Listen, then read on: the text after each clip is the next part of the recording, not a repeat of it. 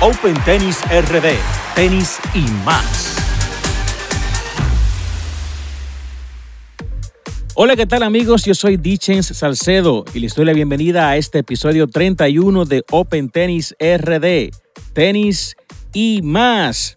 Bueno, como siempre, recordándoles que pueden encontrarnos en casi todas las plataformas de difusión de podcast, también buscarnos en Instagram o escribirnos a nuestro correo opentennisrd.gmail.com. En el episodio de hoy estaremos hablando acerca de los resultados de los últimos torneos, analizaremos el draw de Wimbledon, tenemos un interesantísimo debate sobre Sampras versus Djokovic en hierba, señores, ahí hay, hay, hay, hay plato fuerte, hay candela más adelante. También hablaremos de Team Tennis, inicio de la Brothers Cup y de la Champions League by Open Tennis RD. Bueno, como siempre tenemos nuestros acompañantes, ya parte de este programa, Juan Suárez, Emil Pimentel y el doctor Claudio Peri. Pero queremos entrar en materia con el contenido que tenemos para el día de hoy. Vamos a hacer un resumen de lo acontecido en estas últimas semanas de los torneos ATP. Tenemos que Stuttgart, Siris salió campeón en la final versus Félix Auger Aliasim. Otra final más que Félix Auger Aliasim no logra título, señores. Haley, Hugo Humbert, le ganó a Rublev, señores. Un partido ahí vistoso, este zurdito. Eh, sacó a Gallas y logró llevarse a Rublev, quien ya comienza a dar también buenas muestras en el césped. En Londres, Queens, Berretini fue el campeón versus Nori. Mallorca, Medvedev campeón versus Querry, señores. Medvedev, quien no ganaba un partido en césped, este año ha tenido un despertar y estamos viendo a un Medvedev ya confiado, que se siente, comienza a entender, como él mismo dijo. Vi en el día de ayer unas declaraciones que decía que a algunos jugadores le toma poco tiempo y a otros le toman mucho más, como a él, poder adaptarse a esta superficie y que ya se siente cómodo en la misma. Bueno, pues ahí tiene su primer título. Parece ser que en Wimbledon pudiera dar pelea. Vamos a ver qué pasa. Y tenemos por último Eastbourne, que de Minor le ganó a Sonego estaba Sonego con esos, esos cañonazos, esos fuetazos que tira Sonego y de Minor, eh, un pasabola eh, nuevo, ¿no? Como diría Emil. Entonces, señores, vamos a pasar a lo que continúa por acá en nuestro contenido. Tenemos que Team Tennis se celebrará el 3 y 4 de julio en Parque del Este. Eh, tendremos los mismos equipos de la última edición en Caballeros, que son solo tres equipos, y se reintegran nueva vez las damas. Así que elaboramos éxito a Billo y sus formatos, sus actualizaciones, sus updates, sus trucos, los trucos de Billo. muy bien, muy bien. También tenemos por acá que se retoma la Brothers Cup este 2021, sábado 10 y domingo 11 de julio. Tenemos también los cinco equipos que participaron el año pasado, DC7, Match Bros, más Reserva, el poderoso equipo de Celebrities que viene renovado con unos jugadores ahí que son unos cañoneros y los campeones defensores de los Aces. Así es que 10 y 11 de julio tendremos la Brothers Cup. Y por último tenemos por acá, ya iniciaron los partidos de la Champions League by Open Tennis RD. Iniciaron los ties, ya hay varios ties que se han definido. Este es un formato interesante, novedoso. Y ya que se comenzó a jugar, estamos viendo los resultados y la verdad es que es muy bonito lo que se está viviendo. Mucha integración entre, entre los jugadores de diferentes clubes, de diferentes equipos, de diferentes inclusive localidades del, país, de otros pueblos. Em, equipos que, eran, que son contrarios, por ejemplo, la Brothers Cup, aquí se, se, mezclan, se invitan, ven a mi club, ven aquí, vamos acá. O sea, es muy bonito cada semana lo que estamos viviendo con esta, esta compenetración que se está dando y es lo que queremos con, este deporte tan bonito que es del tenis. Así es que felicitamos a toda la directiva de esta Champions League eh, comandada por Ernesto Burnigal. Bien, señores, entonces vamos a pasar a hablar acerca del análisis del draw de Wimbledon. Tenemos ya por acá, desde hace unos días, eh, este draw que nos deja claro los caminos o un, aproximadamente los caminos de cada uno de los jugadores más importantes en este momento. Y vamos a iniciar hablando acerca del camino de Djokovic, lo que se proyecta. Voy a arrancar yo mismo hablando de Djokovic. Djokovic tiene una primera ronda con un jugador que viene de la cual que es apellido Draper. Un jugador que entendemos que Djokovic no tendrá inconvenientes. Eh, antes de continuar, decir que este cuadro de, de Djokovic se luce, luce fácil, luce cómodo, digamos, de, de, cierto punto, en comparación a cómo ha quedado, por ejemplo, Federer y otros jugadores. Entendemos que aquí tiene un par de jugadores que pudieran hacerle su lito, como decimos acá, pudieran hacerle su, ponerle un poquito de, jabón al, al, sancocho, pero entendemos que Djokovic eh, no, ha tenido un cuadro tan difícil como, como otros jugadores. En segunda ronda tiene un jugador peligroso que es Anderson, un jugador que ya es un veterano, que ya ha tenido papel destacado bajando a propio Federer de, de Wimbledon, quien vemos que si llegara en un buen nivel pudiera darle batalla a Djokovic. Es, un, es una incógnita en qué nivel está ahora mismo Anderson. Si estuviera en su nivel, en el nivel en que lo vimos hace unos cuatro años, tres años atrás, pues la verdad que tendría problemas Djokovic. Pero es una incógnita el, el estado en que está ahora mismo, tenísticamente hablando, Kevin Anderson, que no lo hemos visto levantar cabeza desde hace un tiempecito. En la ronda 3, eh, aquí tenemos proyectado que sería Davidos Foquina, quien lo enfrentaría un jugador joven, nueva generación, eh, muy buen jugador, pero no creo que en este escenario tampoco sea una amenaza real para, para Novak Djokovic.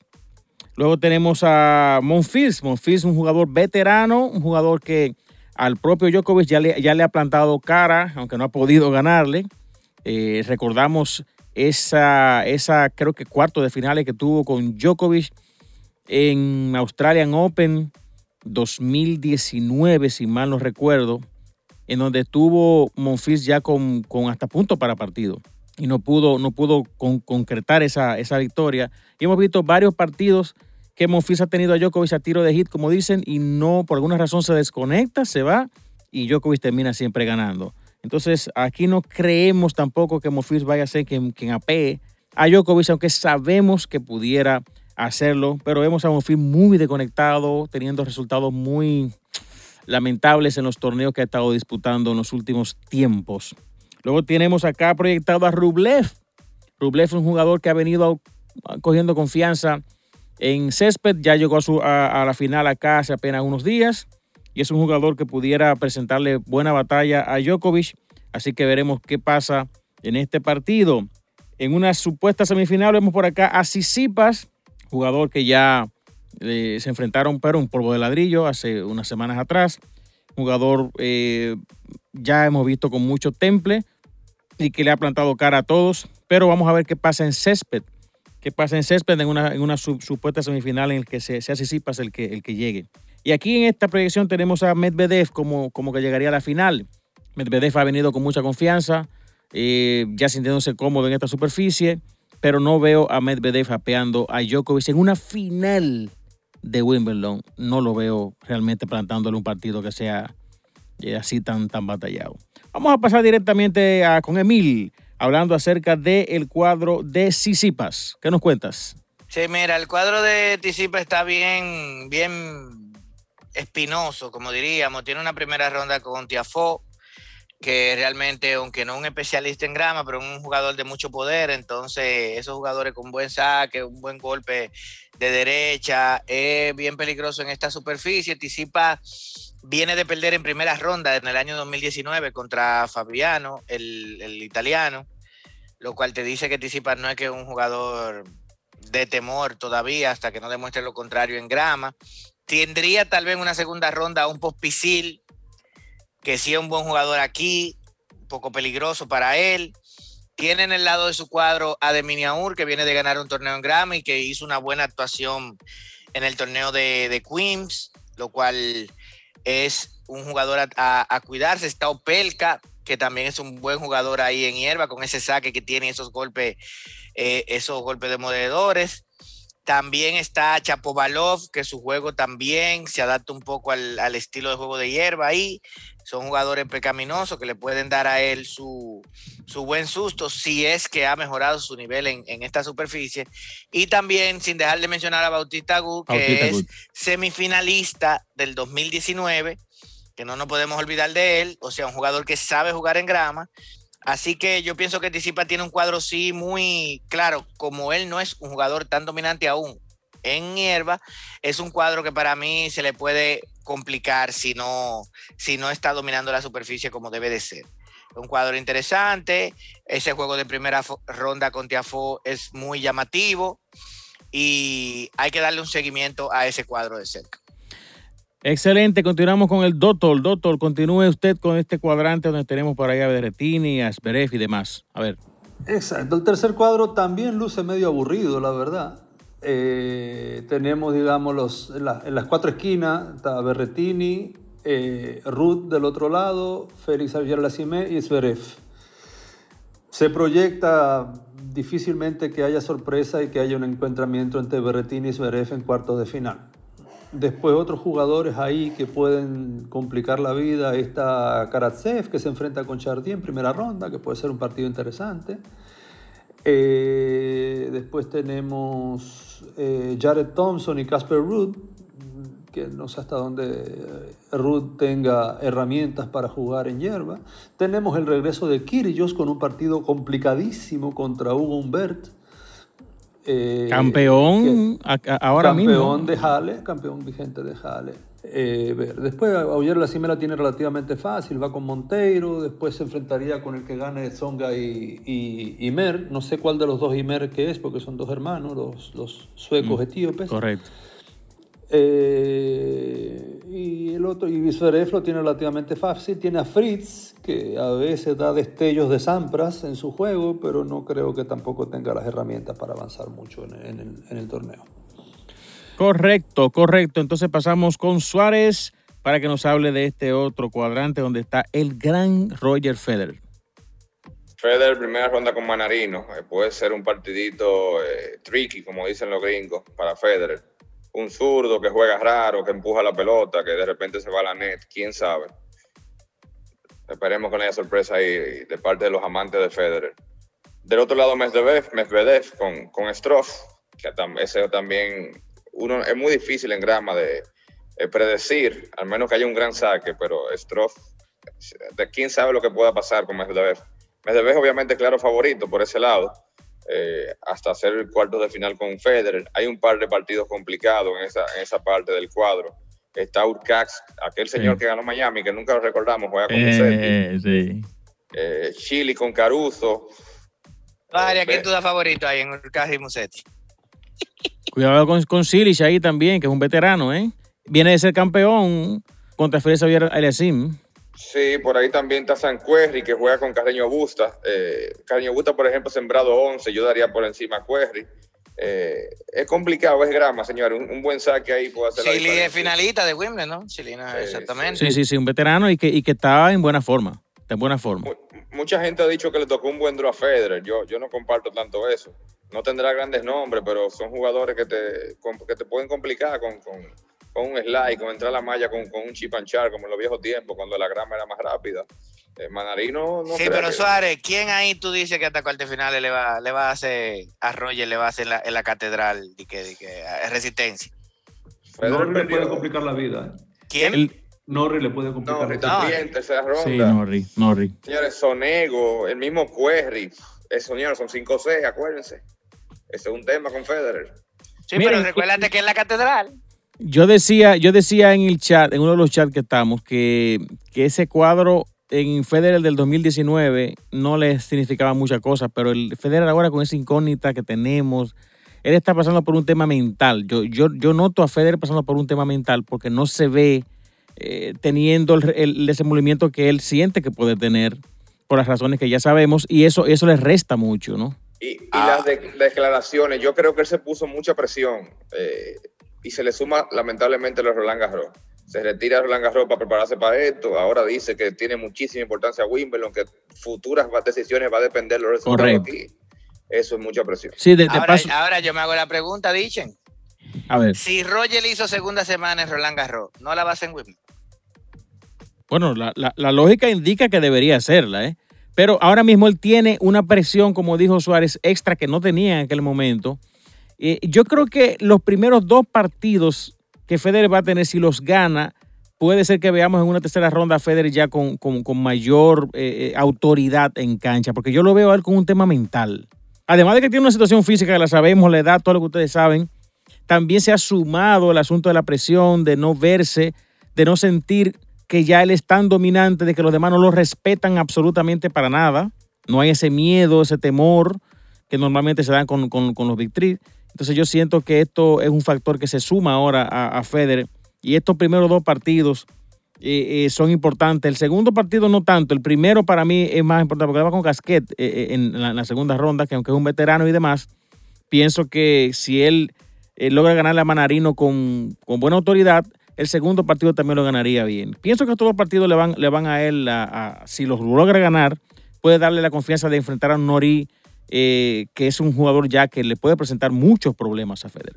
Y él dijo eso, que, eh, disculpa Suárez, él dijo eso que, eh, por lo menos sus declaraciones de Jale, que fue mental. su derrota en el tercer C, él, la, él dijo que fue totalmente mental, que se cargó de negatividad, algo que ya no, él no hacía hace mucho tiempo y que eso lo arrastró y sí estoy un poco de acuerdo con tu comentario de que no tiene presencia ya su imagen como antes, que intimidaba en la catedral. Al perder ahí de Feli, le puede bajar un poco a los rivales ese entrar en esa, en esa presión de que, mierda, me tocó Federer en Wimbledon, coño, qué vaina.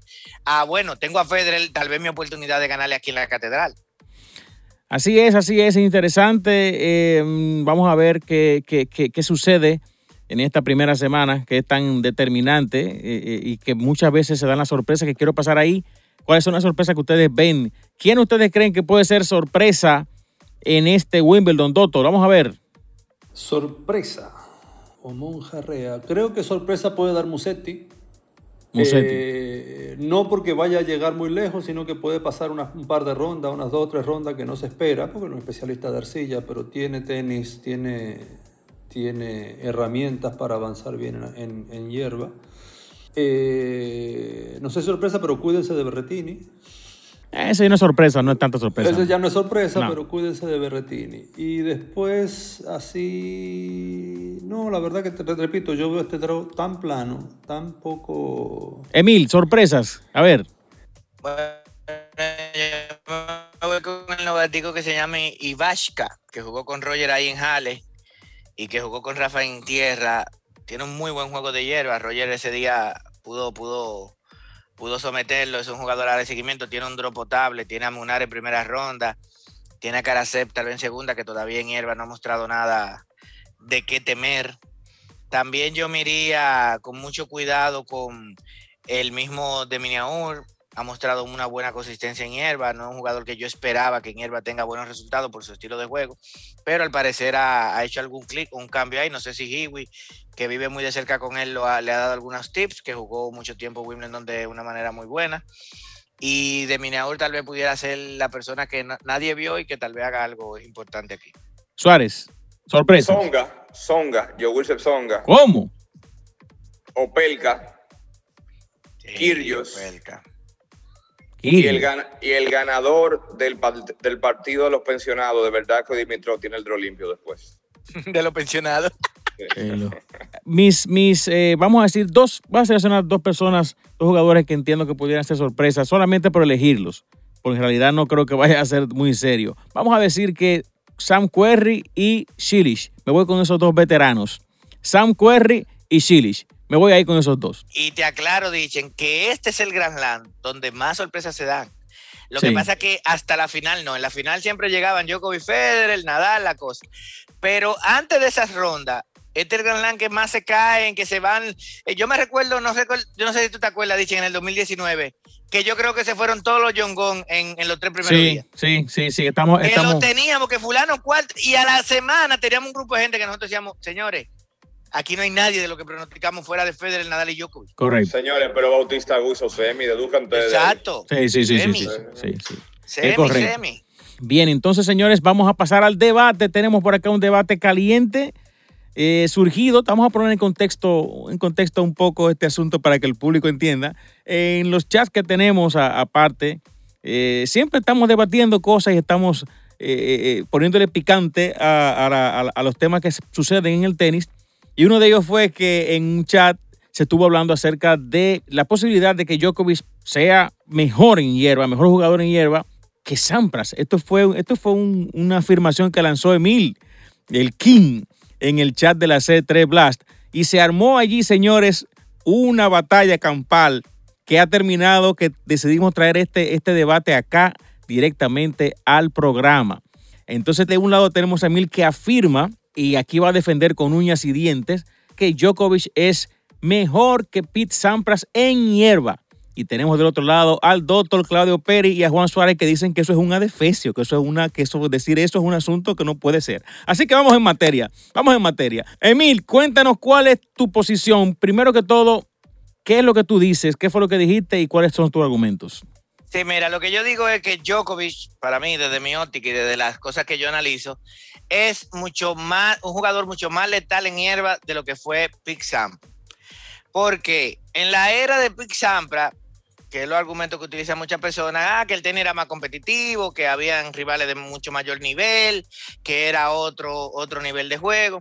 Entonces yo le pregunto y yo me digo, pero ¿cómo que otro nivel de juego?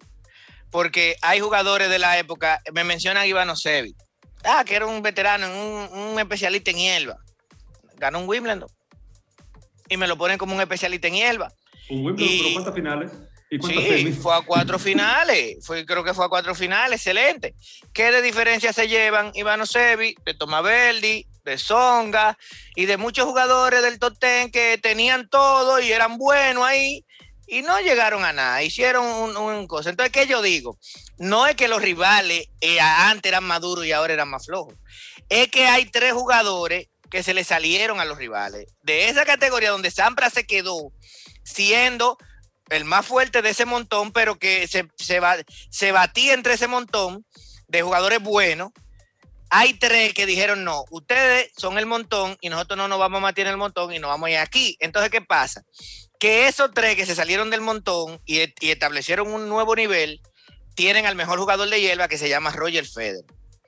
A ese mejor jugador de hierba con ocho títulos de Wimbledon y 12 finales, Djokovic le ganó tres finales en hierba bien jugada no ni siquiera es mala, no ni siquiera bajo nivel, de alto nivel y se la ganó al mejor jugador de hierba de todos los tiempos y ya lleva cinco títulos.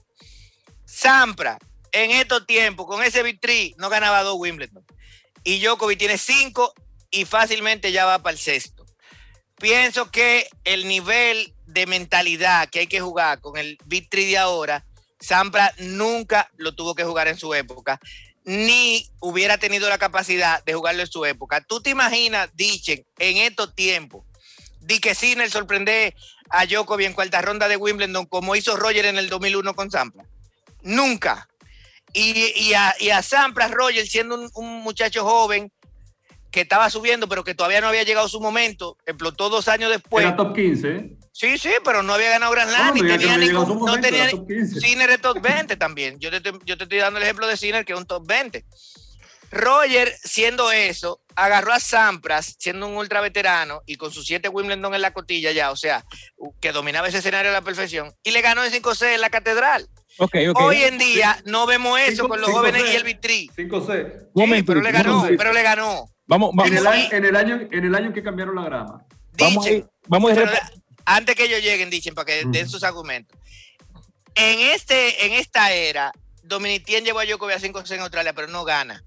Eh, eh, Tisipa lleva a Djokovic a 5C en Roland Garros, pero no ganan, no lo sorprenden. En la época de Sampra, como no tenían ese nivel mental, sí lo sorprendía y sí le ganaba. Juan Suárez, vamos a ver, ¿qué dices? Yo no voy a hablar de números porque los números favorecen a Sampra. Vamos a hablar de otra cosa vamos a ponerlo así. El tenis tiene, tiene escalones. Vamos a hablar de hierba. Están Federer, Djokovic y Nadal allá arriba. Perfecto, en el escalón más alto. El siguiente escalón en esta época está vacío. Hay un hueco. Entre el Big Three y, el resto hay un espacio muy grande que en la época de Sampra, que Sampra era el que estaba arriba, los demás estaban muy cerca. Yo tengo aquí los sembrados del año 2000 del, de Wimbledon. El sembrado 1 es Pisambra, el sembrado 2 es Patty Rafter. Ni hablemos de, de, Rafter, no, vamos a hablar de, de los sembrados, le voy a decir quiénes eran. El 3 era Cafélnico, le sigue Agassi, le sigue Krajicek, que tiene, tiene récord eh, positivo contra Sampra, el único de la época. Está Gemman, está Filipuzzi, está Greg Rusecki, está Ivanisevic y de ñapa ahí está Guga Kuerten. Eh, Igualito que Dimitrov y Nishikori. no, no, ahí voy. El mismo nivel. El, Murray. ¿Qué tienen ellos que no tengan Murray? No, no, ahí voy, ahí voy, ahí voy. Es que técnicamente no hay diferencia, por eso es que tu argumento se cae, Emil. Espérense, espérense, No, espérense. no, Voy, voy, voy, voy, voy, voy. Usted va, usted va ahora, doctor. Usted va ahora. Voy. Señores, no se parece la Next Gen al tenis de esa época. Usted saca el Big Three del tenis en este momento ahora. Y lo que viene atrás no se parece a Rafter, no se parece a Nalbandian, no se parece a Roderick, no se parece a Calfernico, no se parece, vamos a echar más para atrás, Michael Chan, no se parece a Bjorman, no se parece a Heyman, y me puedo pasar 10 minutos mencionando nombres, y no se parecen. Ahora, Pero Claudio cu-. Doctor, Cuidado, Suárez, si es que ellos se parecen y el Vitrí es que no se parece a No, esa no, época.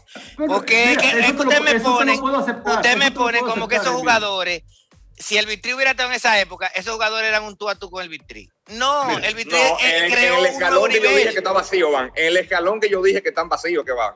Si hay tres escalones, uno, dos, tres. El uno es Federer, eh, Djokovic, Nadal. El siguiente escalón está vacío ahora mismo, pero en ese escalón que está vacío, en esa época no estaba vacío. doctor, No sé si me- doctor, no sé si me cuéntenos, sigue. cuéntenos, doctor. Yo, la verdad que eh, eh, el argumento de Emil es una hipótesis, porque Sí. no vamos a saber nunca No, claro. la comparación. O sea, eso es apreciación, yo creo, me parece. Yo voy a dar dos argumentos. Primer argumento, en 2001 cambia la hierba y no es un caso menor. ¿ok? ¿Por qué se jugaba saque y volea en Wimbledon? Porque el pique de la bola era tan, tan, tan eh, eh, Rápido. eh, impredecible, justamente porque eran dos tipos de hierba, que era menos riesgoso darle de aire a la bola y adelante que pegarse, ponerse a pegarle de después. Por eso que se jugaba saque y volea. ¿ok? Entonces, por muchísimo tiempo, el Wimbledon tuvo una mezcla de dos tipos de hierba, el, el, el rye, ¿ok? Perpetual rye, 70%, y 30% de otra, que era la más rebalosa. En 2001 ca- quitan la segunda hierba y se queda solamente con perennial rye, que es lo que usan en Wimbledon ahora y en la mayoría de canchas. Esa, esa, esa es una hierba mucho más dura, mucho más resistente, llega a mejores condiciones la segunda semana. ¿Ok? Eso cambió. De hecho, jugadores de fondo que empiezan a ganar Wimbledon es después de 2001. Ahí tú tienes a Hewitt, ahí tú Hewitt. tienes a, a Nalbandian de finalista. que De eso no final, habría ahí sido- sí. no habría sido posible antes de 2001 jugar desde, desde fondo en Wimbledon. Por lo tanto, hay un cambio de escenario muy grande. ¿ok? Y por lo tanto, técnicamente ya hay una comparación que no existe, porque los jugadores después de 2001 no saben jugar adelante. ¿Ok? O sea, el número uno del mundo falla más, más que lo que mete. Y me acusa. Que es el mismo de la comparación, más o menos ese. Exacto. O sea, el número uno del mundo Sí, falla sí, más, pero- más que lo que mete. Pero yo veo flojo este argumento, Peri, porque en No, eso no, era que ese- entre- cada quien se entrenaba en lo que le toca. Ah, perfecto. Tú tienes que demostrar lo que le toca, tú- no es que si sí, era más rápido tú era más lento. Tú, tú eres el que está queriendo comparar jugadores de distintas épocas. Yo no estoy comparando jugadores de distintas épocas. Estoy pa- comparando condiciones y resultados. Ahora vamos a ver. Tú dices que Djokovic es mucho mejor. Djokovic tiene 15 participaciones en Wimbledon y 5 títulos. Sí, Eso te da correcto. un 30%. Un 30%. Sampras tiene 14, tuvo 14 y 7 títulos. 50%. Coño. Punto para Sampras. ¿Cuántas finales disputó Djokovic? Seis, 6. ¿Cuántas finales disputó Sampras? ocho. No, siete. La ganó Sampras todas, creo. nunca perdió una final en Wimbledon. Nunca.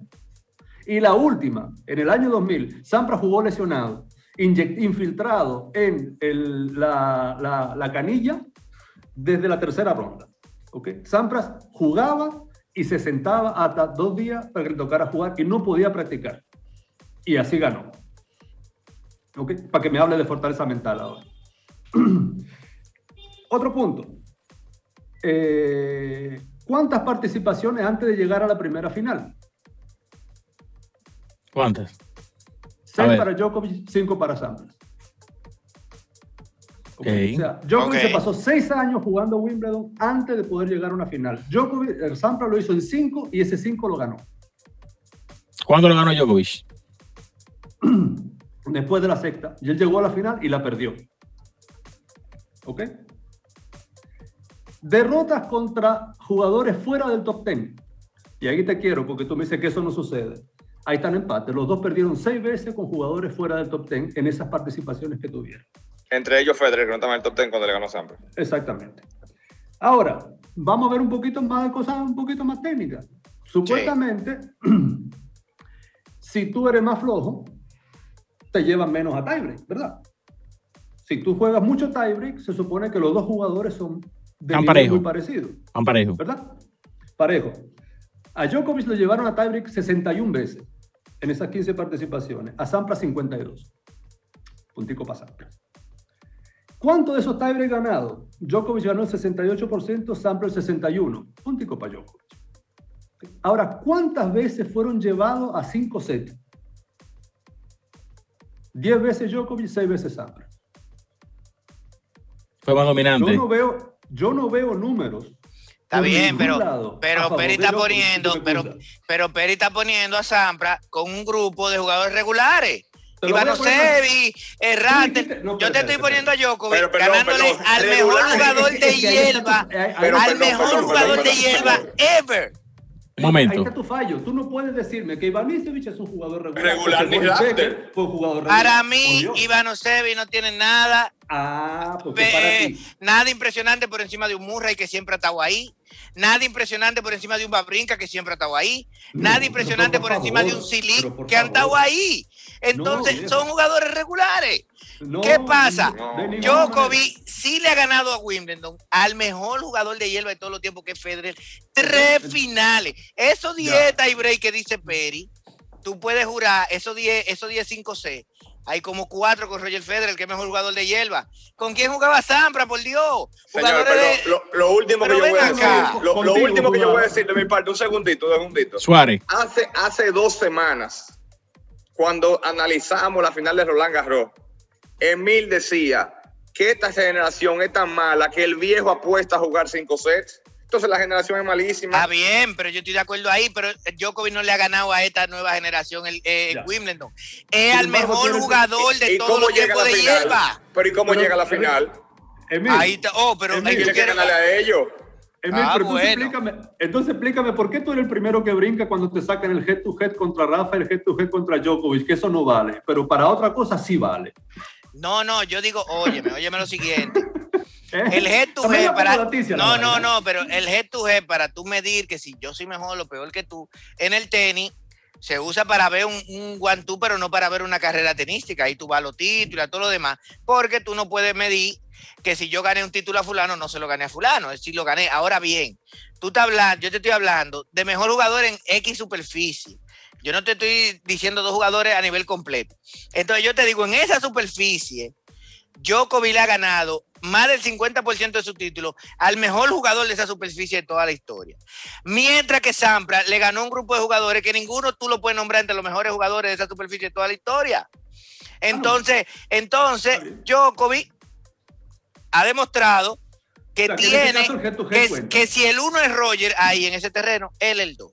Y En ese, Entonces- caso, el head- 3. en ese caso el head to head vale porque acomoda el argumento. Está bien. Eh, no, ent- entonces LeBron es mejor que Jordan. Ya no, No, no, no se puede decir. No se puede decir. puede. Jordan tiene seis títulos ahí. Yo, el LeBron tiene cuatro. Ya. Señores, Sí. Open Tennis, Open Tennis. Bien, señores, bien, vamos a dejarlo ahí. Vamos a prometer que este tema se continuará ¿Me permite un ulti- me en otro momento. Sí. Igual que digo, eh, dichen, para, eh, antes que entre el doctor, igual que digo que Roger innova muchísimo mejor que el Muster que tú mencionas Peri, en, en, en Clay. Es otro tema, es otro Pero, tema. pero lejos, pero lejos. Pero, Lo podemos traer a otro debate, que le traigo los números también. trae los números. Mira, te voy a dar un datito interesante. Hay un índice que se calcula, yo sé que a Juan no le gustan los números, pero hay un índice que se calcula que se llama Dominance Ratio, ¿ok? El- la razón de dominación, ¿ok? ¿Qué tanto el jugador domina los puntos? Y se calcula dividiendo el porcentaje de puntos de devolución ganados entre el porcentaje de servicios perdidos, ¿ok? O sea, si yo gano más puntos devolviendo y, y pierdo muy pocos servicios, mi índice es mayor. ¿Ya? Djokovic, en todas sus participaciones en Wimbledon, ¿ok? El, digamos que el, el índice promedio entre los jugadores está entre 1.3 y 1.6. ¿Ok? Djokovic, en todos sus partidos en, Wimbledon, o contando contra los macos también, porque ahí no cuentan solamente los jugados con Federer o los jugados con Rafa, ahí cuenta jugado con los macos, como dices tú. ¿ok? Él ha mantenido sola un índice entre 1.3 y 1.6 el 46% de las veces. Rafa, eh, eh, Sampras lo mantuvo el 53% de las veces. Ok, señores, señores, vamos, vamos a dejarlo ahí porque el tema está, está interesante. Vuelvo a decir que prometemos que vamos a tocar este tema y una comparación haremos específicamente de los jugadores de aquella generación y los de esta, en donde seguro que vamos a tener mucha tela que cortar. Bueno, señores, entonces vamos a continuar, vamos a continuar hablando acerca de los próximos torneos que se avecinan. Tenemos Hamburgo del 12 al 18 de julio. Tenemos Los Cabos allá en México del 19 al 25 de julio y tenemos los Juegos Olímpicos del 24 de julio al 1 de agosto. Ya ustedes habrán sabido, si no por acá se lo decimos, que se han retirado ya algunos jugadores, como el caso de Nadal, que no va a jugar los Olímpicos, tampoco va a jugar Wimbledon, va a jugar los Olímpicos. Federer ha dicho que va a esperar el resultado de Wimbledon y a reunirse con su equipo para entonces tomar una decisión de si participa en los Juegos Olímpicos o si no lo hace. O sea que ahí también tenemos a Federer con un asterisco que no sabemos si va a poder participar. Bueno, el tiempo se nos ha ido, así es que estamos ya contentos de que tenemos buen tenis de Wimbledon, el torneo más clásico, más tradicional del tenis. Así que en una semana estaremos volviendo en este Open Tennis RD, analizando lo que ya haya acontecido en esta primera semana, viendo qué ha pasado con estas proyecciones. También, como dijimos, vamos a repetir o vamos a retomar el tema del debate de los jugadores de la década de los 90, por allá, con esta época, que estará muy interesante. Así es que... Muy, muy sobrevalorado. Ya lo veremos, ya lo veremos, ya lo veremos. Así es que hasta la próxima semana, señores. Hasta aquí llega este episodio 31 de Open Tennis RD, Tenis y más. Hasta la próxima, amigos.